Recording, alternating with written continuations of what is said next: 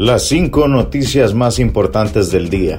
A continuación, te brindamos las noticias más importantes de este miércoles 17 de noviembre.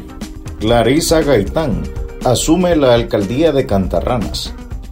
La hija del extinto alcalde de Cantarranas, Francisco Morazán, Francisco Gaitán, informó este miércoles que ella asumirá el cargo de su progenitor, lo que resta del periodo.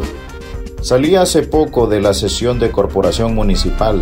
Yo voy a terminar lo que queda del periodo a la cabeza, ocupando su cargo. Y el próximo año, si salimos victoriosos en las elecciones, yo pasaría a ser la vicealcaldesa. Y Marco Guzmán, que iba de vicealcalde, pasará a ser candidato a alcalde, confirmó.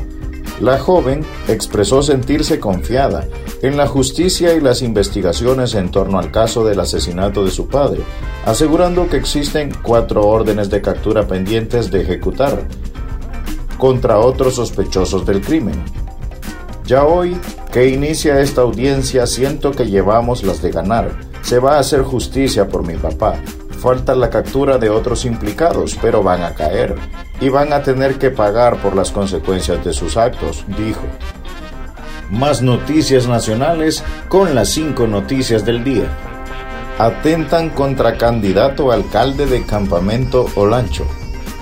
Un candidato alcalde de Campamento Olancho resultó gravemente herido este miércoles tras ser atacado a balazos por desconocidos. Se trata del candidato independiente Héctor René Estrada de 42 años, conocido popularmente como el indio acerrinero. El aspirante a la alcaldía de esta ciudad de Las Pampas Olanchanas fue trasladado de emergencia a un centro asistencial de Tegucigalpa, capital de Honduras. Informes preliminares indican que Estrada fue atacado a balazos en una presunta emboscada cuando transitaba en su vehículo pick-up por la quebrada de la aldea El Robledal del referido municipio. El aspirante alcalde fue auxiliado por vecinos del sector, tras que Estrada solicitó ayuda mediante un audio difundido en las redes sociales. Un repaso al mundo con las noticias internacionales y las cinco noticias del día. Funcionario se declarará culpable de solicitar y recibir sobornos desde la CESAL. La Unidad Fiscal Especializada contra Redes de Corrupción UFERCO comparecerá en los próximos días a audiencia de procesamiento abreviado en la causa instruida contra Cristian Alejandro Vanegas Rivera, funcionario del Ministerio de Salud, que ha decidido declararse culpable de la comisión de cuatro delitos continuados de cohecho. Su detención infraganti se ejecutó el pasado 30 de septiembre, en coordinación con la Agencia Técnica de Investigación Criminal, ATIC, a las afueras de una institución bancaria de la capital, al momento que cobraba una coima de 100.000 empiras que recibía de un tercero como beneficio por haber aprobado el pago de 7 millones de lempiras desde la gerencia administrativa de esa Secretaría de Estado, donde laboraba y de la que se aprovechaba para lucrarse ilícitamente. Actualmente, Cristian Alejandro Vanegas está recluido en el centro penal de Támara y al peticionar someterse a un procedimiento abreviado, este aceptará los cargos imputados por la UFERCO y así poder recibir una condena con una pena reducida, conforme a lo que establece la norma procesal penal.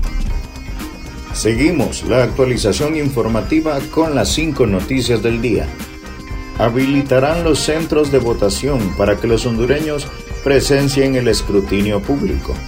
En estas elecciones generales del 2021, una de las funciones que tendrá que cumplir la Policía Nacional es la de habilitar los centros de votación a nivel nacional para que los ciudadanos presencien el escrutinio público, manteniendo el distanciamiento de 1.5 a 2 metros usando mascarilla.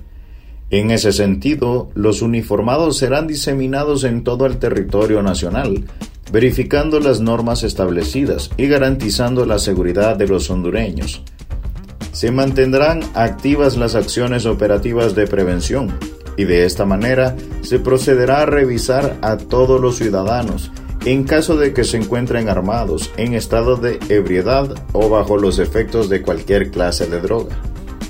Lo anterior con el propósito de garantizar la paz y seguridad, evitando alteraciones en el orden público, vigilando y resguardando de todo tipo de peligro a la población hondureña, para que este proceso electoral se desarrolle con tranquilidad. Continuamos con las cinco noticias del día.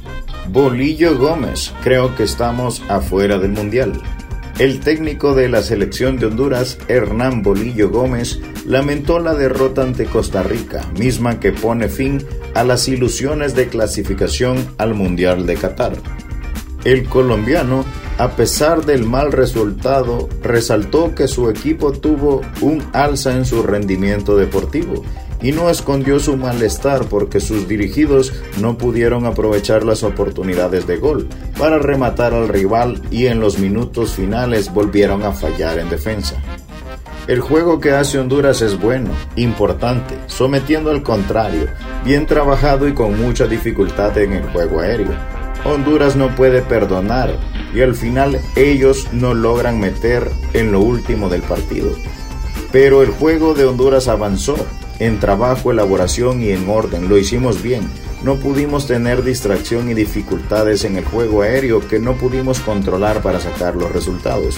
No hicimos cambios porque alguien estuvo mal en el funcionamiento, sino que se gastaron y tratamos de refrescar al equipo.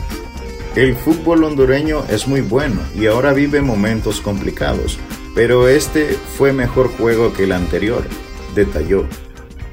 A Gómez se le consultó que viene para lo que resta de la eliminatoria, donde necesitaría de un milagro para revertir la situación, y esta vez sí se mostró pesimista al mencionar que están eliminados. Gracias por tu atención.